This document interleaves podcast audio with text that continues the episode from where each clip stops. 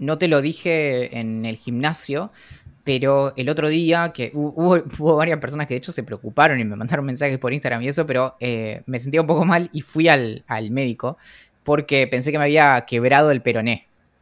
¿Posta me estás diciendo, boludo? Sí, pero no.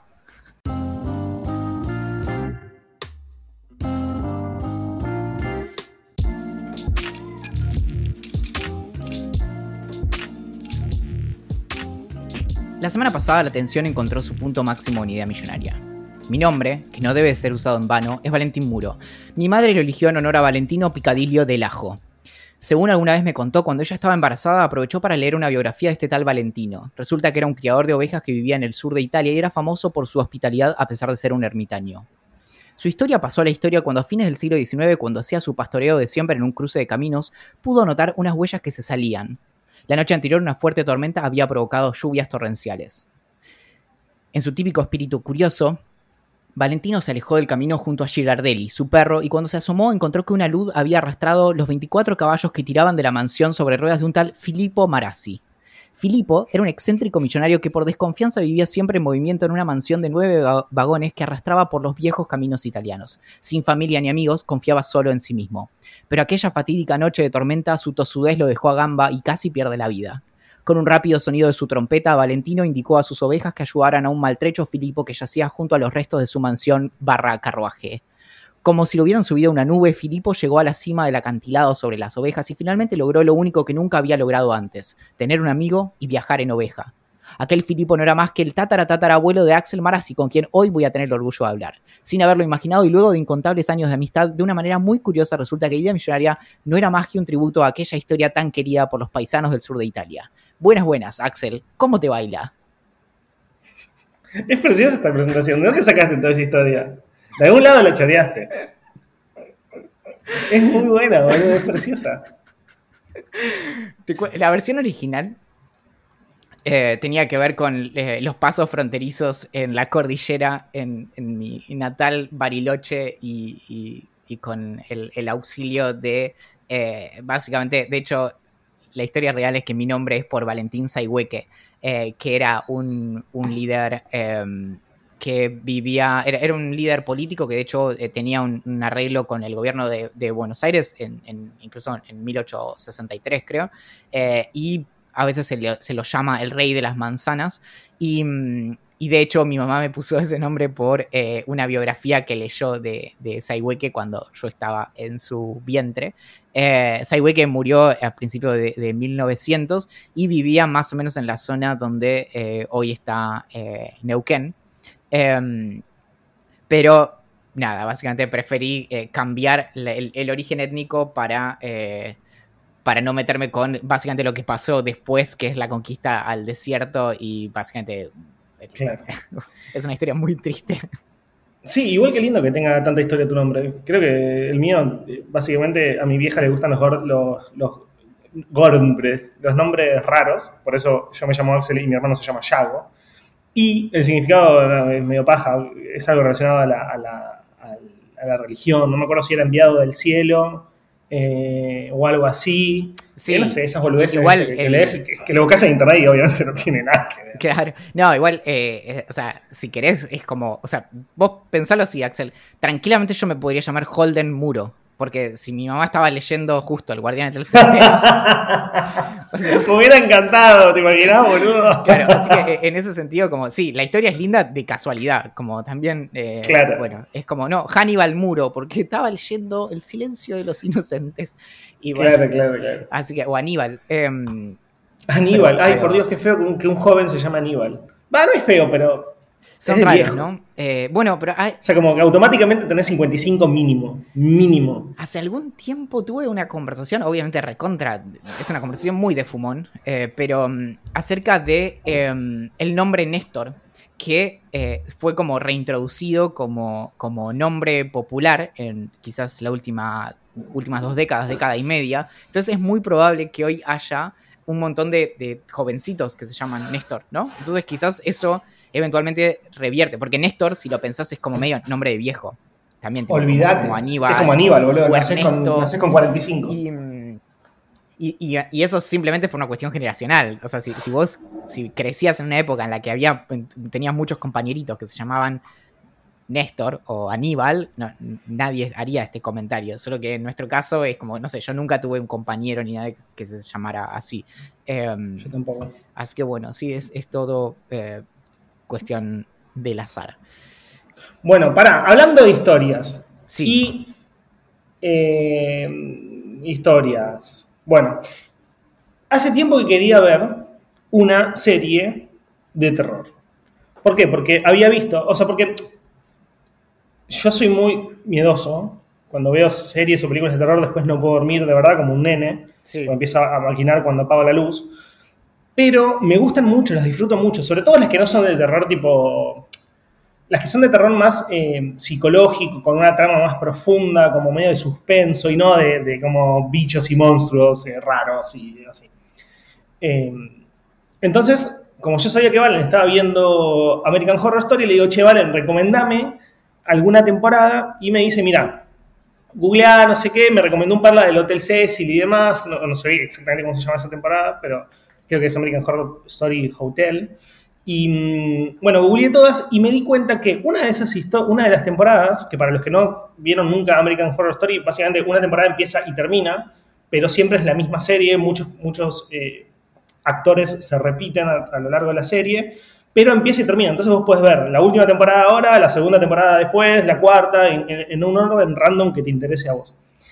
Googleé y llegué a 1984, American Horror Story 1984, que es, me gustó porque es un homenaje a las películas de terror old school, donde eh, está la el clásico, una especie de Scream, una especie de, de, Scream, o sé lo que hicieron el verano pasado. O sea, un asesino con Sí, perdón. No, que, eh, acá obviamente no, eh, estoy hablando fuera de, mi, de mi, ¿cómo se dice? De mi elemento, pero eh, si no me equivoco hay uno de estos géneros que es el género slasher, que es este donde hay como mucha sangre y como muchos cuerpos y casi como donde la sangre incluso ya no tiene como el valor de la sangre en sí, porque, porque sale por todos lados. Y eh, lo que tiene Ryan Murphy, que es el, director de, y el creador de, American Horror Story, es que suele jugar mucho con eh, los tributos como visuales y, juega, o sea, en el sentido de que claramente se está divirtiendo cuando hace estas cosas, ¿entendés? Como que no se lo está tomando en serio. Y, sí, sí, sí. Bueno, acá te das cuenta porque Acá Owen dice que es la peor temporada y yo no vi todas las temporadas. Vi la primera, la segunda y esta, que creo que es la última. En el medio hay un montonazo más, creo que hay como, son nueve en total y yo vi dos y media. Pero lo estoy tomando como una, como uno, o sea, yo la veo y digo, esto es una poronga, pero lo tomo como un homenaje a las viejas series y lo imagino como al, director y, y a los guionistas intentando hacer exactamente esto. O sea, como eh, hacerla con, incluso los errores que había antes. O sea, la, piba del eh, secundario con una historia detrás muy traumática, todos tienen algo que ver, todos, todos tienen algún problema, eh, todos gritan mucho, todos son nenitas, y, el asesino con la capa grande, oscura y no sé qué, en el medio de un bosque. Como lo veo con, en ese plan. No es buenísima ni cerca para ver una, una buena serie de terror o una buena temporada van a tener que ver otra, o si no tienen The Haunting of Hill House y Blind Manor.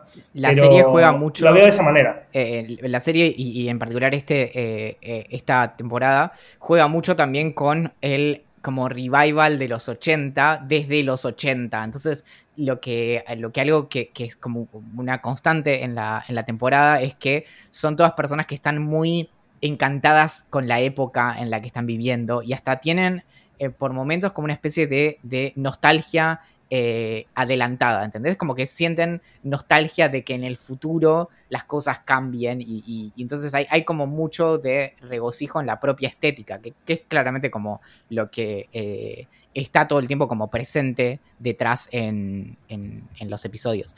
Y mm, lo que te quería recomendar... Acá nos dice Electravesti que... Mm, él eh, ella o él, no sé, o ella, recomienda o sea, que es Team Asylum y Roanoke, que no sé qué Son dos temporadas, son dos temporadas. Ah, ok. Em, Asylum, Asylum, creo que Asylum es la primera que dejé, o sea, creo que si no me equivoco es la tercera temporada de Asylum. Ah, no, es la segunda, entonces Asylum la vi. Asylum es una de las dos que vi. Y mm, bueno, en eso, eh, algo que te puede servir porque mm, esto es lo que te había dicho, es que podés hacerlo como, como complementar.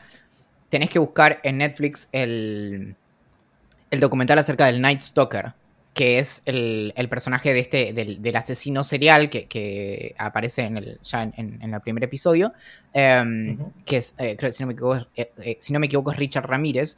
Y antes de, seguir con otro tema, quería hacerte em, ahora públicamente esta invitación a que mires este doblete entre el documental acerca del Hotel Cecil de Los Ángeles y em, la, la temporada que se llama Hotel, que en American Horror Story es, es un hotel que se llama Hotel Cortés, que es un... Em, ¿Cómo se llama? Es un...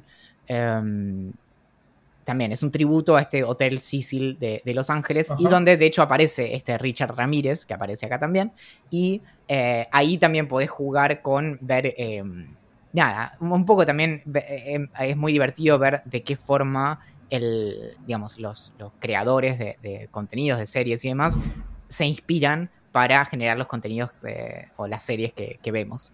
Y, claro, mm, sí, me, reinteresa sobre todo porque me, gusta mucho la idea de que incluyan un personaje, que, un personaje dentro de una serie haya existido realmente. Eh, me, enteré de casualidad de lo de, lo de este Richard Ramírez, eh, porque googleé el nombre del actor que lo hacía y vi que eh, estaba inspirado en, una, historia real y demás, y así que voy a leer esa historia, sobre todo también porque me interesa para compartirlo en Observando, o sea, como que es una, es una buena, es una unión perfecta, eso es lo que vos me dijiste creo que el domingo cuando te dije que iba a empezar a ver American Horror Story, como que es un súper complemento interesante para, para, escribir y para compartir eh, la, historia de, la historia real detrás de la historia ficticia de una serie. Claro. Así que sí, lo voy a ver. Y mm, bueno, y después eh, en el mundo series y, este tipo como de, consumos y demás, eh, acabo de terminar de, mm, de leer el cómic de The Voice. Y que tiene, como te había contado, son 12 volúmenes que em, tienen una, una, tercera, una, no, vigésimo, no, décimo tercera eh, parte que se publicó el año pasado, entonces incluso tiene un par de, como menciones al pasar del coronavirus y de las cuarentenas y demás. Y, mm, ¿Pero cuándo salió? Este año tuvo que haber salido. Se publicó como volumen entero en febrero de 2021, pero salió el año pasado. Ah. Son eh, ocho números que se llama Dear Becky. Em, y bueno, como en este juego de, nuevas historias de superhéroes, hay, hay, varias que me parece que están interesantes. Una es esta que ya hablamos de la serie de The Voice, que probablemente estrene eh, este año o el año que viene la, su tercera temporada. Y, mm, y recomiendo muchísimo esta, como básicamente a esta altura, si bien es un cómic, se lo puede pensar en cierto sentido como una novela gráfica, que es el material original, que hay bastantes eh, como divergencias entre, entre ambos, pero como te conté alguna vez, se complementan mucho ambas historias y, mm, y no necesariamente es que eh, una es la adaptación de la otra sino que básicamente parten como de ciertas premisas eh, iguales, que es esto, básicamente un mundo en el que existen los superhéroes, eh, como personas concretas que tienen, son como celebridades y tienen sus acuerdos y demás, pero después hay cosas que eh, en el cómics están, en el cómic están un poco de más, en, el, en la serie hay algunas cosas que están un poco de menos también, pero en general son, son interesantes discusiones. Pero no solo eso. Sí, para, el que no, para los que no vieron esta serie, eh, es una serie de superhéroes diferentes. A, mí los superhéroes en general no me atraen en absoluto, pero esta serie me gustó muchísimo porque está encarado de una manera muy, muy buena. Y tiene mucho humor también. O sea, medio que te cagas de risa. Eh, la historia es atrapante porque nada, superhéroes, explosiones, rayos láser y demás. Pero está bueno el enfoque. O sea, esto de que los superhéroes sean personas reales, normales, o sea, no normales porque son superhéroes, pero digo, reales y que existen en el mundo y forman parte de una maquinaria de marketing inmensa es muy interesante. O sea, es un, es un golpe a la industria real de, los superhéroes, eh, a, la industria nuestra, a la que nosotros consumimos, que está muy buena. Y, y en ese sentido, como te había contado también, está, eh, está hay, dos series que son interesantes en este momento. Una es eh, de, de, CW, que es eh, un, canal de donde salió, por ejemplo, Flash y Arrow y demás, eh, que es Superman and Lois, que es una nueva historia de Superman que tiene la, peculiaridad de que Superman está casado con, con Luisa Lane y tienen dos pibes adolescentes. de, si no me equivoco, tienen 14 años, creo. Y. mm, Entonces, esto sale completamente del universo de, de- de Superman, ¿no? ¿Cómo? O sea, esto sale completamente del universo de Superman que nosotros conocemos. Eh, sí, obvio que el, el- el tema de, de- para entender los cómics es que hay que entender que no, no, no las historias como que van yéndose por las ramas y van eh, como eh, hay, hay cosas que se sostienen, cosas que después son cambiadas en el futuro, eh, hay Claro. universos paralelos, entonces hay universos en los que no, en los que no sé, eh, se muere Luisa Lane en algún momento, universos en los que no, entonces bueno, y de repente todo esto responde a decisiones editoriales, que dicho sea de paso, es algo que suele estar en, en The Voice, sobre todo en el cómic, esto de cómo explican, eh, por ejemplo, no sé, que, que hay un superhéroe que se murió de, de sobredosis, y dicen, no, bueno, eh, vamos a decir que se murió como eh, victoriosamente peleando con el, el capitán cangrejito, no sé qué, y, y Claro. tipo, y explican cosas terribles de la vida real así. Bueno, lo que tiene interesante es que básicamente vos tenés a Superman, que es un personaje que, como dije muchas veces, es muy difícil de eh, escribir y mantener interesante porque es básicamente inmortal, o le das una piedrita verde que brilla y de repente es el más mortal de todos y, y es una babita, entonces como que va siempre en los dos extremos. Y acá los problemas que tiene son que básicamente tiene un pibe que es... em, que es, es un adolescente que tiene como... Nada, el problema de ser adolescente, básicamente, y eh, un hermano que es su gemelo, eh, que es súper popular y, y- y bueno como con los deportes y yo qué sé. Así que bueno, básicamente se da toda esta historia de eh, la. de que básicamente Superman se enfrenta a los problemas de la paternidad antes que a los problemas de, de salvar al mundo o lo que sea. Claro. Y es, es algo que eh, justo juega mucho con una serie que también descubrí medio de casualidad eh, por, por las cosas que te muestra eh, Amazon Prime cuando estás en la, en la plataforma. Bueno, es una serie que se llama Invincible eh, o Invencible, que cuenta también la historia de, de básicamente... Son todos personajes como fuera de, de- los universos que conocemos. eh, es decir, no es, no es que es Superman, pero es un personaje que es bastante como Superman. Y en eso, tipo, ni, ni la tratan de caretear. Es todo bastante como Superman. Y hay una cierta como Liga de la Justicia. Y hay uno que es tipo igual a Flash. Y es todo como bastante así. Pero básicamente tiene. Esta la empezaste en el gimnasio, ¿no? Esta la empecé en el gimnasio. La miro Me encanta, me encanta, me encanta verlo, ¿vale? Eh, hacemos un paréntesis para contar esto, que después sigue contando sobre Invincible. Eh, yo, Valen, le gusta mucho más hacer aeróbico, lo cual es lo que yo tendría que estar haciendo, porque quiero bajar más de peso, pero a mí me gusta mucho más hacer eh, fierros. Entonces, Valen usualmente, usualmente, porque a veces hace fierros también, está en la, en la bici dándole durísimo y yo estoy como ahí levantando pesas. Entonces, él mucho no me ve ahí, pero yo lo veo todo el tiempo a él porque está como al final del gimnasio. Y me mata porque está así, o, leyendo a morir sin parar y me manda mensajes como, Axel, tenés que leer esto, está buenísimo, Axel, tenés que leer esto, está buenísimo. O eh, recompenetrado viendo The Office, o eh, ahora no porque ya la terminó, o Invincible. Así que me mata porque le está pasando bomba mientras sufre porque, porque hace bicicleta. Y mm, bueno, nada, la, la serie vi muy poco como para, para contar mucho, pero lo que tiene interesante nuevamente es que juegan con los lados como mm, los aspectos no explorados de las historias de superhéroes. Acá eh, básicamente es el, el personaje eh, principal. Es un pibe que se llama Mark Grayson. Curiosamente, Grayson es el apellido del primer Robin. Dick Grayson es el primer Robin de Batman, así que no sé si eso es una Pregunta, de ¿es para adultos? Sí, es para adultos. Eh, Bien. y mm, bueno, y lo que tiene eh, es que juega de vuelta con esto de, básicamente, el pibe es el hijo del que sería como Superman, que es como el más zarpado, y el padre dice algo medio raro, no sé, pero cuando el pibe es chico le dice, mira, vos en algún momento vas a tener poderes y vas a poder volar y esto y lo otro, como que es muy franco con eso desde, desde el vamos.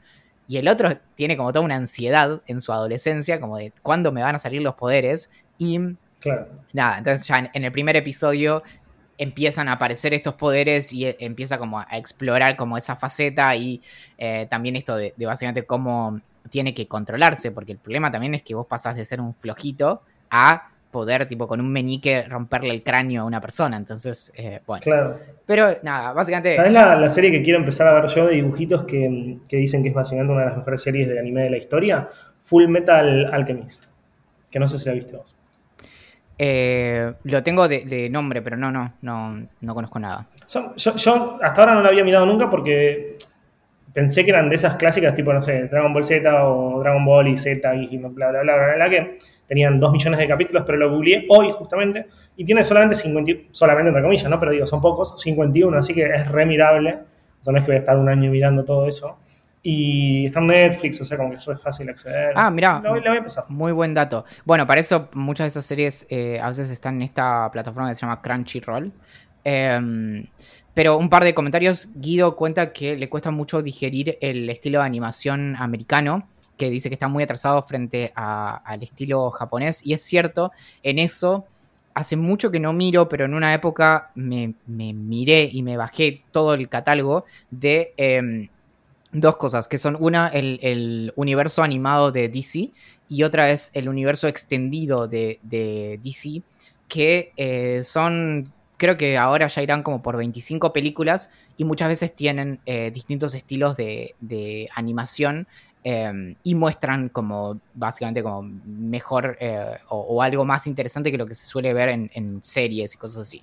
Y lo otro es que Juani recomienda la serie de Harley Quinn que hace muy poco también vi pasar algo y pensé en que la tengo que, mirar, pero no, no vi nada, así que eso es como el empuje que, que necesitaba. Y ya tiene dos temporadas, yo la verdad no tenía ni idea que, existía ni siquiera. o sea, sí, sabía que existía, pero no sabía que tenía dos temporadas. Es un montón. Claro. ¿Y es la misma actriz que, en la película? No, no, pero es eh, la serie de Harley Quinn es animada, ¿eh? Ah, ok, ok, ok. No, pensé que era serie de humanos. Si no me equivoco, es eh, una serie eh, como de temática adulta. Ah, ya mismo te, te confirmo. ¿Con esto estás diciendo que es porno? No, sino que es como, como The Voice en ese sentido. Eh, ah, ok, ok, ok. De hecho, entre las actrices, eh, creo que la voz de Harley Quinn la hace Kaylee Cuoco, que es eh, Penny en The Big Theory. Y sí. bueno, de, de eso había empezado a ver una, nueva serie que había lanzado, que era algo así como La Zafata o una Zafata que está involucrada en un asesinato, no sé qué, era tan mala, boludo, la de Heber. Ah, The Flight Attendant, sí. Eh, yo, no, yo no, leí las críticas, pero leí el título de las críticas. Y por lo general hablaban bastante bien. Al menos en el título, obviamente. Em, no, quizás, o sea, a ver, yo no soy crítico de, series ni nada. Tampoco pienso que tengo demasiado gusto, como demasiado buen gusto para los shows, pero la vi, no sé, tres capítulos y es una poronga fuerte. No, no logro encontrar. Eh, sí, aparentemente es, una, es una serie para, para adultos. Eh, y de hecho van a, eh, va a empezar a, salir por HBO Max o HBO Max.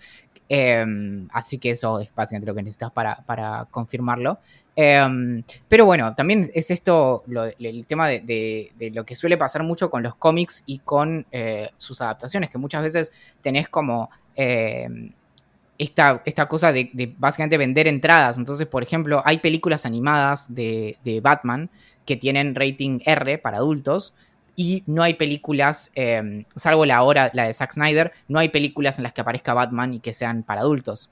Entonces, en eso sí, tenés un montón de historias, por ejemplo, en cómics que son ciertamente para adultos, pero tenés esta cosa como de llevarlo a como si fuera básicamente la mejor serie animada de todos los tiempos, que es las eh, las aventuras animadas de Batman o Batman The Animated Series, em, que es para niños, básicamente. O sea, es increíble, pero nada, no, no, vas a ver nada. ¿Sabes que siempre pienso eso cuando veo eh, películas, sobre todo de, superhéroes, porque series no, no suelo ver? Que le falta como, como garche, le falta coger, le falta ese tipo de cosas, boludo, que están en todas las series, menos en la de superhéroes. O sea, como que no cogen ellos, no sé qué pasa, boludo. Bueno, pero es un poco, es, es lo que eh, lo que le tenemos que dar totalmente como la, derecha a, Ryan Reynolds, que justamente con Deadpool lo que él logró fue eh, introducir este personaje eh, que es Deadpool, que es el, mercenario con una bocota. Em, por eso me parece, por eso es una de mis películas preferidas, de Claro. Sí, no mi preferida. Y, juega con esto. Y de hecho, The Voice, eh, y en eso recordemos que la historia de The Voice es, se publica a, a principios de los 2000 pero eh, The Voice es una historia en la que los superhéroes, nada, digamos, para empezar son, son, son lo peor que existe de los superhéroes, pero básicamente tiene bastante sentido, porque ¿qué pasa si vos agarras un montón de, tipos y les das básicamente un montón de acceso a, recursos y además les das superpoderes y no los puede parar nadie y todo el mundo piensa que son superheroicos y de hecho tienen super fuerza y pueden volar y yo qué sé? Entonces los tipos todo el tiempo, no sé, están no sé, de- es- se mueren en, en accidentes como las, las prostitutas que contratan y de las que abusan y demás, y se mueren de sobredosis y matan gente constantemente, y es todo como, Claro. nada, son, son lo peor que existe, y un poco te hace pensar como, bueno, ¿qué es lo que impediría que si existieran efectivamente los superhéroes no fueran así de, de terribles? Y un poco eso es lo que te queda ahí picando. eh, de cómo muchas cosas son muy inverosímiles en, en las historias, como... eh, y ya para salir del tema, hay una escena en el primer episodio de la nueva serie de, de Marvel, que es la de... eh, eh, ¿Cómo se llama? Falcon and the Winter Soldier, o Falcon y el Soldado de Invierno, que en donde el, eh, el- justamente este Falcon quiere ir a pedir un préstamo y todos lo conocen porque él es como un superhéroe y le dicen como, sí, no, pero no te podemos dar un préstamo porque como cuáles son tus ingresos demostrables y no sé qué. Y el chabón es tipo un superhéroe y, y- negro. Y entonces eh, está toda la cuestión como, bueno, del sesgo en todo eso y el acceso a crédito y vos decís como, pero posta, como si vos no sos Batman, que, que tiene la plata, ya eso está clar- clarísimo. Si sos un superhéroe cualquiera, ¿cómo, pagas? Y eso tenemos que reconocer que es algo que está bastante presente en las historias de Spider-Man, que es un, un pobre eh, fotoperiodista o periodista gráfico eh, que Sí, o el de Superman, que es, peri- que es periodista también. Claro, y vos decís, Superman, una, cuando agarras a, un- a esos chorros que están rompiendo una caja fuerte, un dia uno, un solo diamante, cada tanto, es como tú permitido. Claro, olvídate. Y si no, lo que pueden hacer ahora es abrir un Patreon. Yo creo que se llenan de guita. Es buenísimo, claro. Te imaginas, tipo, hola, eh, mi nombre es eh, Juan Carlos, la gente me conoce como el Rayo Verde y, y nada, y necesito pagar las cuentas. Yo salvo a, a la ciudad todo- todos los días, eh, pero bueno, nada. Y, y si no puedo comer, no puedo salvar gente, chicos. Bueno, Es buenísimo, boludo. ¿Sabes la guita que te, te- te junta Batman o Spider-Man, boludo? sí, no, mm, no, no sé, pero Pregunta.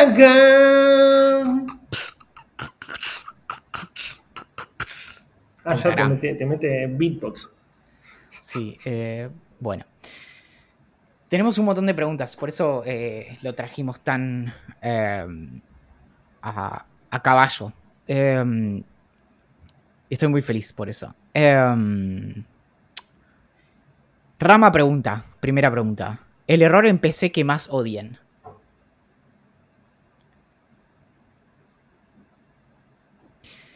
Y hay uno que es bastante heavy, pero ya no me. O sea. No, No, no, no vale decir tipo la pantalla azul de la muerte. no, en absoluto, Ah. en absoluto. No, em, old school. Old school, cuando se te colaba la computadora y Word no te autogrababa las cosas. Durísimo, durísimo, durísimo. Eso no me pasa más porque uso Google Drive hace, no sé, años, muchos, sí, muchísimos.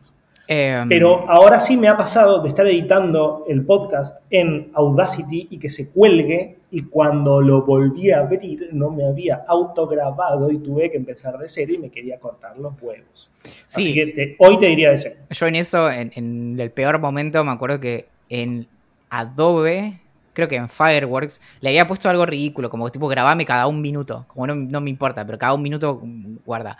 No, ¿sabes cuál era el error que a mí me desesperaba? Pero porque era, era duro y, ahí es donde vos decís como, Valen, pero vos que no, vos que no crees en nada y todo de la ciencia, yo qué sé, como nunca rezás, bueno.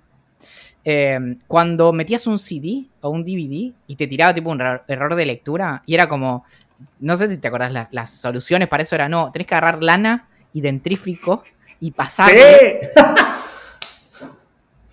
Buenísimo. Bueno, y, mm, y era, era desesperante, ¿entendés? Porque no era un error como lógico, sino que era como.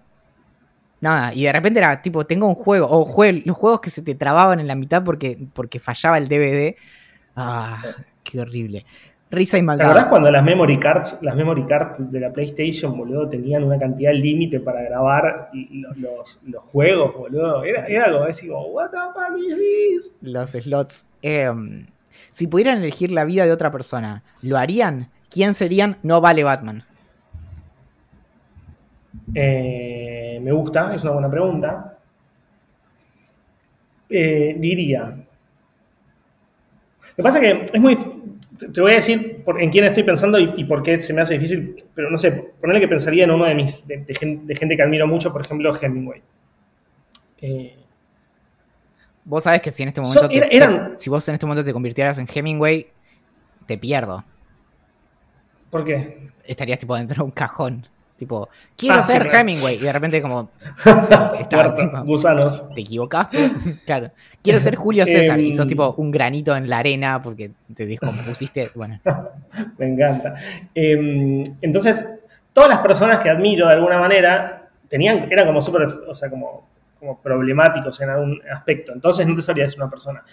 No, no, no sé, no se me ocurre. Sí diría una profesión como un escritor famoso, digamos, como Hemingway. Pero una persona no, No, lo sé. tiene que ser una persona. Lo que sí. Tipo Elon Musk. Yo, yo, Bien digamos, limado y bien multimillonario. Yo ten- tendría que hacer como el, el research, pero te, te tiro de, de movida como los criterios si alguien quiere hacer el trabajo por mí. Yo creo que buscaría a alguien que tenga los beneficios sin la exposición. Porque, tipo, o sea, gran parte, tipo. Hay, hay- de hecho, perdón los superhéroes hoy, pero hay, hay una. Hay uno de los últimos. eh, las últimas viñetas de una historia de Batman, que no me acuerdo ahora cuál es, pero la usé muchas veces. Que eh, está Batman discutiendo con alguien o están conversando y le dice como. Por todas las cosas que vos haces, no, no recibís ningún premio. El único premio que recibís es ser Batman, justamente.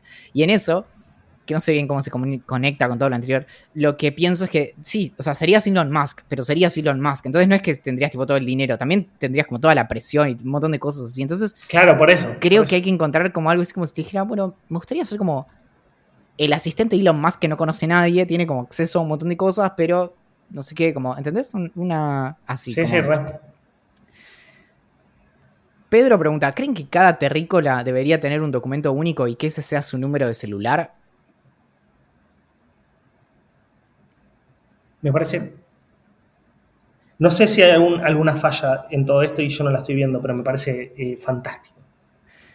No, es, es terrible, es terrible. Básicamente, eh, el problema de este tipo de, de cosas como de, de, de identificación es que eh, básica- dificultan mucho la idea del de, el derecho a, a- a no ser identificable, justamente. Claro, sí, ese es un tema, claro. y entonces ahí, de hecho es muy terrible, pero por defecto las cosas funcionan bastante de esta manera.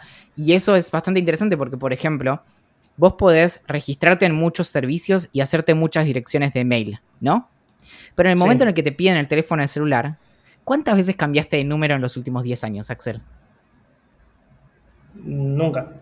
Bueno, entonces cuando yo cuando vos agarrás y te registrás en, en el mismo servicio varias veces o en distintos servicios y en cada uno usás una dirección de mail distinta, es, es difícil de identificarte. Pero si yo peino un montón de servicios por tu número de celular, puedo identificarte de manera unívoca en todos lados a través de un Claro. identificador que no cambias. Entonces por eso es muy importante que incluso plataformas como Telegram o WhatsApp o Signal o lo que sea permitan hacerse cuentas más allá del número de celular como identificador, porque hoy por hoy es el identificador más fuerte y no por nada la mayoría de plataformas te lo piden ahora para hacer chequeo de identidad, porque les conviene mucho tener tu número, más allá de la protección del doble factor. Es, es muy importante poder identificarte a lo largo de muchos servicios. Y esto, Facebook es una de las empresas que también se eh, explota muchísimo eso, porque sos rastreable. Yo puedo no saber ningún dato tuyo, pero tu celular no lo vas a cambiar. Claro. Sí, Milton, sí, sí. Milton pregunta algo que, un poco me arruinó el día. ¿Qué van a hacer si cierran los gimnasios por la segunda ola? Esto que te voy a decir lo sé probablemente yo solo de todas las personas que están escuchando este stream, porque me lo acaban de decir por WhatsApp y lo leí porque me importa mucho. Desde el viernes eh, no hay más actividades en, en lugares cerrados de más de 10 personas. Así que no sé lo que va a pasar con nuestro gimnasio, ni con el resto de los gimnasios. No sé si van a limitar la capacidad a 9 personas o 10 personas y los profesores, o eh, un profesor y 9 personas, o si directamente van a cerrar. No sé. No, no respondiste la pregunta. ¿Qué vas a hacer? Yo sabes que estoy Probablemente me, pensando. co- probablemente me compre unas cintas, o sea, son como unos, unos elásticos muy duros que vienen en diferentes eh, tensiones, o sea, vienen como uno es más blandito que el otro y así, vienen cuatro o cinco, y hacer rutinas en casa porque vengo muy enganchado. No, yo pensé en, en imaginarme que estoy preso y empezar a hacer tipo como, como push-ups y cosas así. Y, pensé también como un poco como cagarme a piñas a mí mismo para pensar como en el momento como en el que me cago a piñas con el patio. Y nada, bueno, y eso. Y como básicamente hacerme de abajo en algún punto. Mm, no tengo que leer. Nos, recomiendan comprar mancuernas. La verdad es que lo pensé, pero viste que son esas cosas que las compras una vez, te salen medio caras y no las usás, así como terminan jugando siempre toda la vida al lugar y demás. Entonces decidí intentar buscar unas buenas cintas de estas de calidad, tipo los elásticos para hacer ejercicio, porque nada, son chiquitos, los guardás a todos en una bolsa, entonces, y los guardás en un cajón y chau. Y al mismo tiempo, esos cuatro o cinco elásticos ya te alcanzan absolutamente para hacer casi todos los ejercicios que haces en el gimnasio. Che, es un eh, datazo esto, no, no sabía. No, es que yo tampoco estoy tan metido en esto, pero viste que yo siempre te hablo de uno de mis mejores amigos que es Superfit. Sí. Eh, bueno, quizás le, podamos preguntar a Franco, quizás él sepa una, marca. Eh, son medias caras, no sé si salen alrededor de 4 o 5 lucas, pero te sacás de encima como tenés entre muchísimas comillas, obviamente. Pero si eso, te, si eso te resuelve el gimnasio, está súper bien. Claro, y, en internet, en, YouTube, tenés, ahí sí, tenés 250 millones de, videos que te explican lo que hacer y cómo hacerlo. La realidad es que estoy tan enganchado con el gimnasio que si, eh, si sucede lo de que, cierren el gimnasio eh, por un mes, quizás es, probable que me la compre las, las cintas esas. Bueno, y obviamente me vas a avisar porque no vas, no vas a ser ese tipo de persona horrible. Bueno, eh, una, volviendo a una de las preguntas anteriores, Guido insiste con eh, que justamente por este mismo motivo, eh, lo ideal siempre es, si, si, si, la plataforma lo permite y no siempre lo permiten, si hay posibilidad de usar doble factor con una app, por ejemplo Google Authenticator o Microsoft Authenticator o Idea Millonaria Authenticator, Em, pueden usar eso en vez de mensajes de texto para justamente no, no, vincularlo al, número de teléfono. Igual yo estoy perdido, pero bueno, eh, nunca es tarde. Desco tiene una pregunta para vos. Dice, no tengo que leer cinco libros que debería leer sí o sí según nuestro héroe literario Axel Marazzi. Bien, me gusta, es una muy buena pregunta. Voy a recurrir a un hilo de Twitter que yo mismo hago, poniendo los libros que, termino y que por ende me gustan. El famoso autoplagio, me, gusta. El famoso autoplagio. Eh, uno que te recomiendo sin, sin llegar a esa lista porque, porque me parece muy, muy bueno y, lo recomiendo muchísimo. Son las Sagradas Escrituras. No, no, es em, Nunca llegamos a la India de Juan Sclar. Es un escritor argentino está bastante de moda, es como los escritores así del momento. Eh, y está increíble, la verdad. Nunca llegamos a la India es un libro que cuenta. No, no, voy a hacer como larguísimo cada una de las descripciones de los libros, lo hago cortito para poder eh, terminar con las preguntas y no que, el episodio no dure cuatro horas, pero Nunca llegamos a la India es la historia de un pibe clase media, media alta, que se va a la India, eh, a la clásica como el, cheto chic, a, reencontrarse y tal. Buenísimo, buenísimo, buenísimo, buenísimo.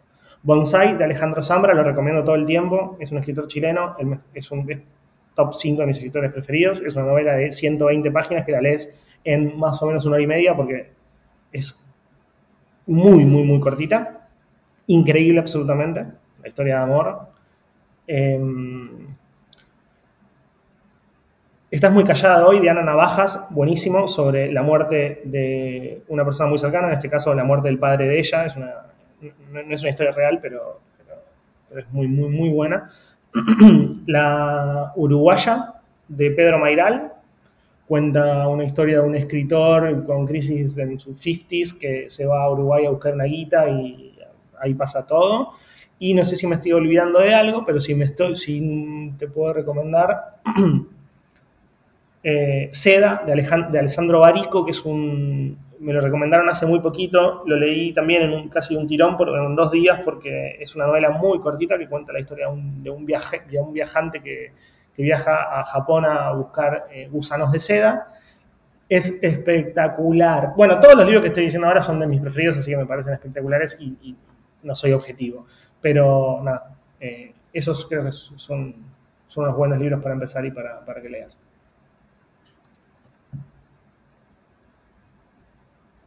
Igual leer está sobrevalorado. Fede dice, ¿hay algún servicio online, app, que en caso de perderlo crean realmente eh, su vida empeoraría? Papito. Papito, si su... O sea, mi vida es como...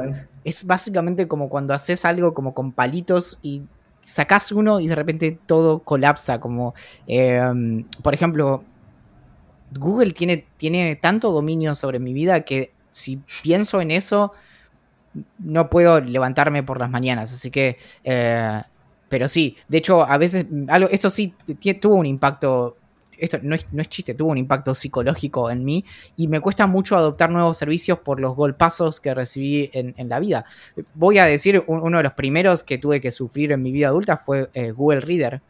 Y desde ahí dije como, bueno, qué, duro esto porque confías y depositas todos, todos tus, deseos y ansiedades y, y todo lo que sos y después viene alguien y dice como, esto es muy lindo, vamos a romperlo. Natalia ¿Sabes, ¿Sabes que, sin, contar lo que dijo Valentín, eh, parece un chiste, pero medio que hay, una gran, hay, mucha verdad en eso. Eh, hoy sin Gmail básicamente pierdo muchísimos de mis trabajos. Sin contar eso, yo creo que así esos servicios que me los puedo, o sea, los puedo dar de baja y mi vida va a ser igual, pero va a ser mucho más molesta, One Password. Sí, sí, sí, sí. Bueno, hay algunos servicios con los que no puedo vivir, digamos. O sea, si vos me sacás Google Drive y no puedo, no puedo laburar, me sacás Gmail, no puedo laburar. Pero sin One Password, laburo sin problema, pero me rompería mucho la bolas. De hecho, no, nunca lo pensé porque es un escenario apocalíptico, pero si le pasara algo a One Password, tipo algo heavy metal, me quedo afuera de cosas serias, ¿eh? Como me, agarró miedo. Hoy a la noche que tengo que hacer algunas cosas. Tenemos un par de, preguntas que eh, algunas son muy buenas y, son para un episodio directamente. Guido pregunta acerca de la nube pública federal en la que se está trabajando. Es un tema que solo por, por la secuencia de palabras a mí hace que un poquito se... Mira, eh, como que se, me paran los pelitos. Em, pero, pero lo tengo que investigar en, vez de hablar, eh, pero básicamente es tiene problemas. Y después eh, hay una pregunta acerca de eh, la libertad financiera y esta cuestión de ahorrar cierto dinero y vivir de eso. Si no me equivoco, esto lo hablamos en un momento acerca de los FIRE y esas cuestiones. ¿Te acuerdas? Vos escribiste sobre esto. yo creo... Básicamente la libertad financiera a partir... Eh, vivir de rentas, mi querido Watson. Em, pero... Hace sí, los FIRE son, son, exactamente eso. Hace poco hicimos un cálculo, ¿te acuerdas? Eh, Natalia pregunta, ¿qué es peor, renegar con impresoras o la configuración del micrófono? Sabes que yo no reniego con la configuración del micrófono en absoluto, ¿eh? No, yo tampoco. Como. no, y, en cualquier caso, si reniego, no, no entra, pero ni, ni remotamente en la liga de lo que es una impresora. Que es como. Claro. Eh, yo no creo en las conspiraciones, es algo de lo que hablamos mucho, pero estoy seguro de que en el caso de las impresoras se sientan una vez por año y dicen, muy bien, ¿qué vamos a hacer este año? ¿Qué, vamos a inventar? ¿Cómo los vamos a cagar? Sí, sí, sí, horrible. Em, ¿Qué método? Pregunta Alexis o Axelis. Eh, ¿Qué método recomiendan para llevar la abstinencia al control del consumo de redes sociales? Eh, mm, la verdad, posta a posta lo digo, ver series. Sí, Em, ver series o, nada, si te gustan las películas más, ver películas. Pero ver series para mí es una buena manera de. Yo cuando me quiero desconectar de todo, cuando, cuando, no, cuando, estoy, cuando me duele la cabeza, cuando estoy cansado mal, cuando me estoy un poco saturado de WhatsApp, que no me paran mandando mensajes y bla, bla, bla, una serie me, logra desconectar bastante.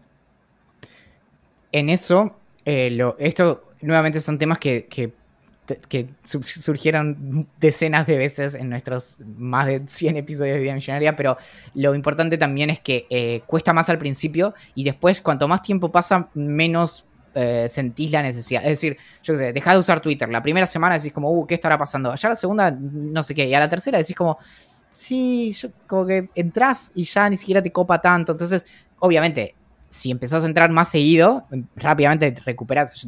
Mi, curva de uso de, redes sociales es como, como un valle tras otro, ¿no? Pero, mm, pero es cierto que cuando que al, principio te cuesta más y después medio que empezás a encontrar con qué ocupar el tiempo y de repente decís, wow, yo tenía todas estas horas en mi vida para, para hacer otras cosas. Em, ¿Galletitas preferidas? Pregunta Joaquín. Me gusta, es una buena pregunta. Y es muy difícil de contestar. Oreos y pepitos. Y- Bien, es una buena respuesta. Yo no soy tanto del chocolate, así que te digo. Hoy te digo ópera. En otro momento, otro día, me pregunté si te digo las pepas. Canción que actualmente no puedan dejar de escuchar, pregunta Norie. Yo tengo una, eh, tengo varias, Yo tengo pero, la mejor canción de la actualidad. pero una que me gusta escuchar mucho últimamente es Me and Your Ghost, ya la mencioné, de Black Bear, eh, es un temazo. Adelante. Pitches de Justin Bieber. Temazo. Mal. Mal. Temazo. Fuerte. Sí, nuevísimo. Ok. Bueno, no, nuevísimo no, va a tener una semana, pero digo, si es nuevo y es un temazo. Juani pregunta, si tuvieran que hacer una em, estatua suya, ¿cómo sería?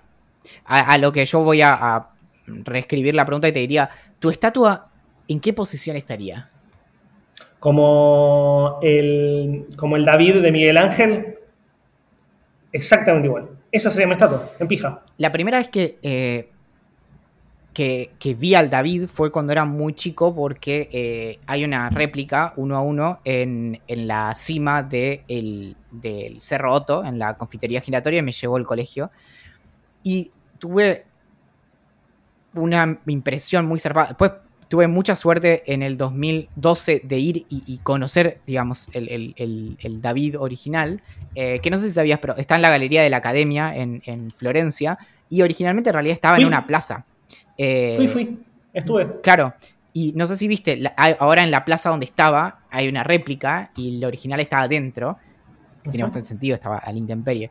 Pero mm, las, me dio una- mucha impresión el tema de las proporciones, y esto está estudiadísimo como en historia y crítica de arte y demás, respecto de las manos.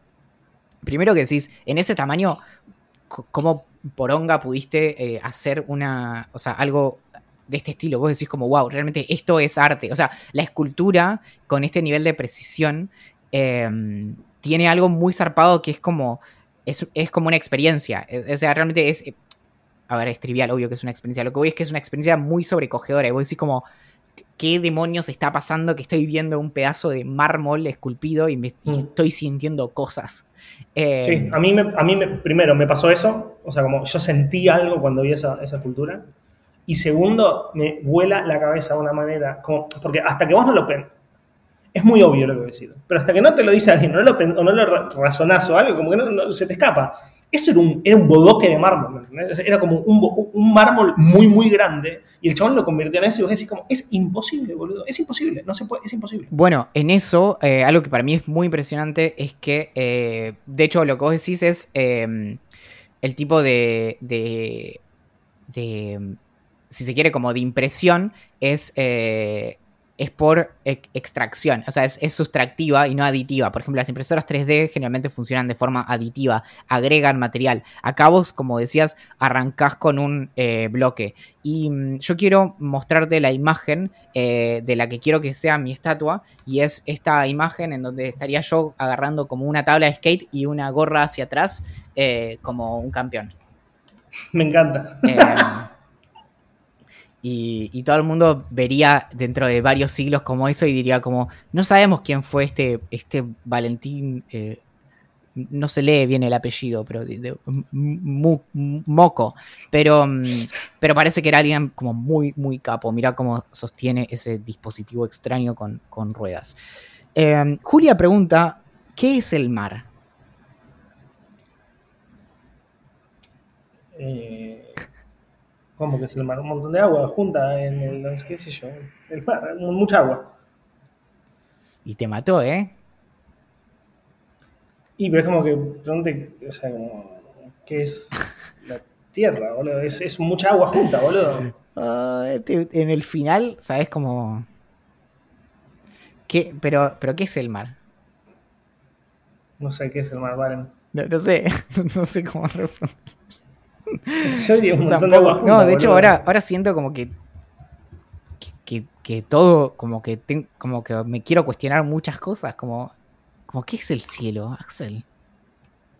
No, eso no, no me metas en esa, boludo. No me metas en eso.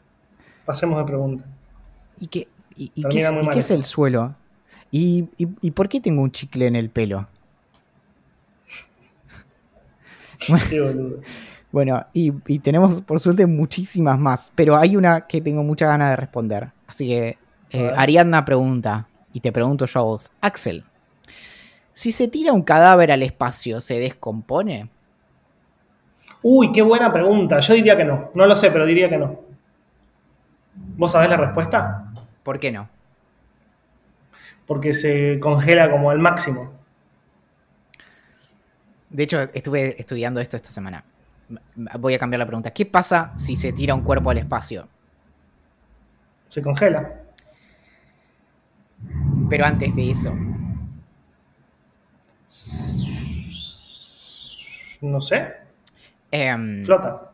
Lo primero que pasa es que básicamente en el espacio hay vacío y no está la presión atmosférica que hace que se mantengan todas las cosas más o menos en su lugar. Entonces, lo primero que pasaría es que em, nunca viste lo que, una de las cosas más riesgosas de, de, bucear es el subir muchos metros muy rápido y tienen que ir lento e incluso exhalando justamente por el cambio de presión.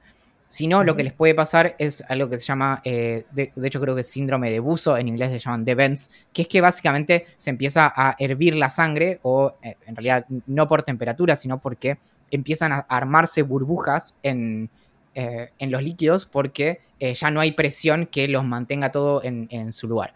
Y mm, entonces, en cierto sentido, se explotaría. Sin embargo, un poco sobrevivirías, sobrevivirías quizás unos segundos, em, pero eh, después sí, al, sol en el espacio hay más o menos 200 grados centígrados y en la sombra 200 grados bajo cero. Em, así que eh, sería todo bastante doloroso, pero respondiendo a la cuestión de la descomposición, la descomposición es básicamente el trabajo de un montón de microorganismos, de bacterias y bichitos que eh, se comen eh, los restos de lo que en algún momento era un cuerpo y de hecho generan gases y bueno, por eso el mal olor y demás. Ahora, en el espacio, em, cualquier microorganismo que, pueda, que, no sobreviva por un lado al vacío, es decir, a la falta de oxígeno, y por otro lado a las temperaturas, no podría actuar mucho. Entonces, en cierto sentido, terminaría siendo como, se iría como descomponiendo, pero a los golpes, y daría vueltas en el espacio, pero es muy improbable que se descomponga porque no habría ningún bicho ahí para, comérselo. Así que... Sí.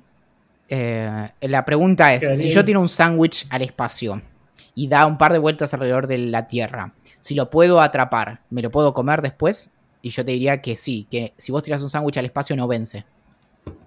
Me encanta. Me encanta. O, o un yogur. Em, eh, para algunas personas sería muy difícil contestar. y buen beso. Vivir sin. O sea, yo, yo y vos creo que. O sea, es muy obvia la respuesta, creo. Pero, ¿vivir sin internet o sin música? no quiero hacer trampa. Pero. Ah, no, claro. yo, no podría vivir sin internet. No, O sea, me, realmente escucho música todo el tiempo, todo, todo, todo, todo, todo el tiempo, o sea, mientras hago cosas en las que obviamente escucho música como cuando trabajo o cuando escribo y otras que, donde no es tan obvio como jugar LOL y escucho música. siempre hay música en mi casa, pero no puedo vivir. Bueno, yo voy a, voy a responder em, pensando en la persona que me gustaría ser y te diría vivir sin internet. Creo que hay algo, sin duda. Hay algo mucho más profundo ahí. No sé si sobreviviría, no sé si al día siguiente es como eh, en las noticias, como qué pasó, no, lo hicieron elegir entre vivir sin internet y vivir sin y ahí está colgadito. por eso, pero, mm, pero bueno. Eh, ay, tenemos un montón más, pero bueno, las vamos a dejar. Siguen, ¿eh? No, no, tranqui. Eh, sí, no, siguen cayendo, lo cual me encanta porque encima fueron preguntas. Había una pregunta que no la encuentro ahora, pero era algo así como muchas preguntas, como fáciles, tranca de responder, o una, o una pregunta muy profunda. Y es muy interesante porque en, en esta oportunidad hay un montón de preguntas y hay muchas muy profundas y hay muchas que se responden rápido. Eh, así que me encanta. Pero bueno, las dejamos para la próxima porque ya vamos 55 minutos, vos, vos tenés que descansar un poquito y después tenés la entrevista. Eh, eh, Emilio pregunta, ¿cuál sería tu nombre de rapero? me encanta. El tuyo Lil Wall, obvio. Lil Wallito. Lil Wallito, no, Lil, Lil, Lil Wallito. Lil Es Wally. buenísimo. Lil Wally. Lil Wally, Lil Wally, es buenísimo. ¿Y el mío? El mío no sé. Y el tuyo sería eh, No sé. algo con X por Axel. Claro. Como X Tentación. Claro. Que, se, eh, que- que lo cagaron a tiros a la salida de, un, de una concesionaria me de acabo de dar cuenta de algo, Axel. ¿Qué? No, o sea, esto es real, tipo, como que siento como que me- es más, por ahí si me acerco a la cámara se ve como que tengo como las venas que se me hinchan. Em, Axel es XL, XL, Axel. O sea, ¿entendés? Podría ser cualquier Exo. cosa XL, ¿entendés? Como, Me, eh, me gusta, me encanta, me encanta, como me encanta. tipo sí, sí, sí, sí. Young sí. XL. Young XL, me encanta. Pero lo que sea XL. Young, me gustaría ser Young primero. Como XL. De hecho, lo re podrías usar como tus nicks de cosas. Como, Eh, Ex Onion, dice, dice, dice Guido. bueno. em, ah, no sé cómo anotarme todas las que, las que nos queda por, por responder. Tranca, yo después me, Em, yo, yo nos, nos la mandamos a Notion y, y yo voy tachando las que, las que ya usamos. Y la última para despedirnos. ¿Cuántas veces por semana te bañas? Bueno, eh, eso ahora es función del, del gimnasio. Y esto quiero aprovechar para, para educar. eh, porque es lo que hubiera querido eh, Domingo Faustino Sarmiento. No vayan al gimnasio sin bañarse. A mí, me, a mí me gustaría que te bañes después del gimnasio. También. Pero eso es, ese es el asunto. Uno pensaría como, no, claro, no, volvés a tu casa todo transpirado y no sé qué, lo importante es después. Bueno, y acá creo que podemos hacer un vínculo con Doctor House. En uno de los primeros episodios de la primera temporada de Doctor House, eh, se lava las manos antes de hacer pis y después de hacer pis. Y alguien le hace un comentario y dice, sí, porque no quiero agarrarme herpes de eh, agarrar una puerta. Bueno, no sé si tiene algo que ver con el herpes ni lo que sea, pero es importante el antes y el después, los dos, y, y no saltearse uno y el otro porque no querés ir al gimnasio sin haberte bañado. Y enterarte Bien. por las malas después de una hora de bicicleta. Mi nombre es Axel Mara, sí. El mío es eh, Valentino del picadillo del ajo. Lil Wally. El tuyo es Lil Wally. Lil Wally. Julián Príncipe hizo la canción de apertura y cierre del podcast y nos encuentran en ideamillonaria.com y en nuestras redes sociales como Idea Millonaria P en Twitter, en Instagram como Idea Millonaria Podcast, en Facebook, Telegram, YouTube, Reddit y Twitch como Idea Millonaria. En Twitch, para los que les interesen y lleguen hasta acá, que son pocos seguramente, eh, usualmente streameamos los miércoles a las 18.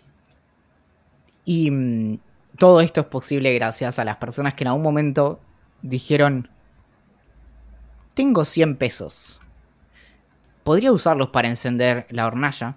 O cuando se apaga el calefón porque hay viento, puedes hacerlo como un rollito, prender la punta y eh, ir ahí porque en algún momento se te rompió el, chispero eh, que vas apretando, como el magic click del, del calefón. Pero dijeron, no, voy a no hacer esto en este momento y ponerlo en un sobre y enviarlo a la dirección de la gerencia de Idea Millonaria y suscribirse de ese modo a el VIP de Idea Millonaria. Algunas otras personas también hicieron eso, pero en términos electrónicos y decidieron hacerlo a través de vip.ideamillonaria.com.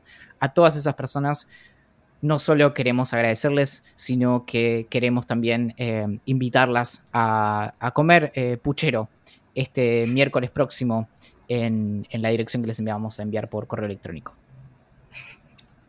Atentamente, La gerencia.